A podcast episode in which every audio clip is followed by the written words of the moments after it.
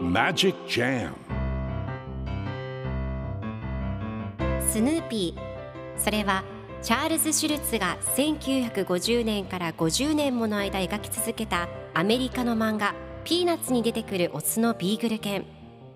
主人公の少年チャーリー・ブラウンの飼い犬です。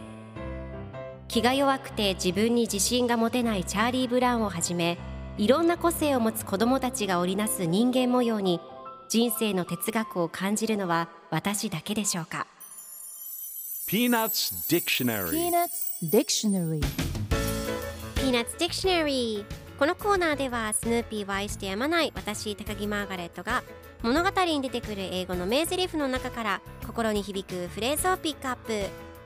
これを聞けばポジティブに頑張れるそんな奥の深い名言を分かりやすく翻訳していきます。それでは今日ピックアップする名言はこちら Only if the cactus starts talk back. Only if the cactus starts talk back.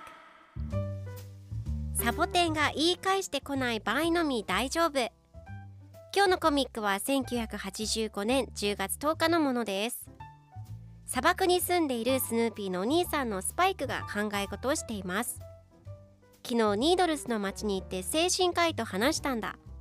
俺は先生にサボテンと話すのはおかしくなる兆候かどうかを尋ねた。いいえと彼は言った。サボテンが言い返してこない場合のみ大丈夫と。そして最後のコマではいつも話し相手になってくれているサボテンに向かってお願いだから何も言わないでくれないかなと考えています。では今日のワンポイント英語はこちら。Only if 何々の場合のみ場合に限りという意味です。今回のコミックでは Only if the cactus starts to talk back と出てくるのでサボテンが言い返してこない場合のみ大丈夫という意味になります。では Only if の例文2つ紹介するとまず1つ目。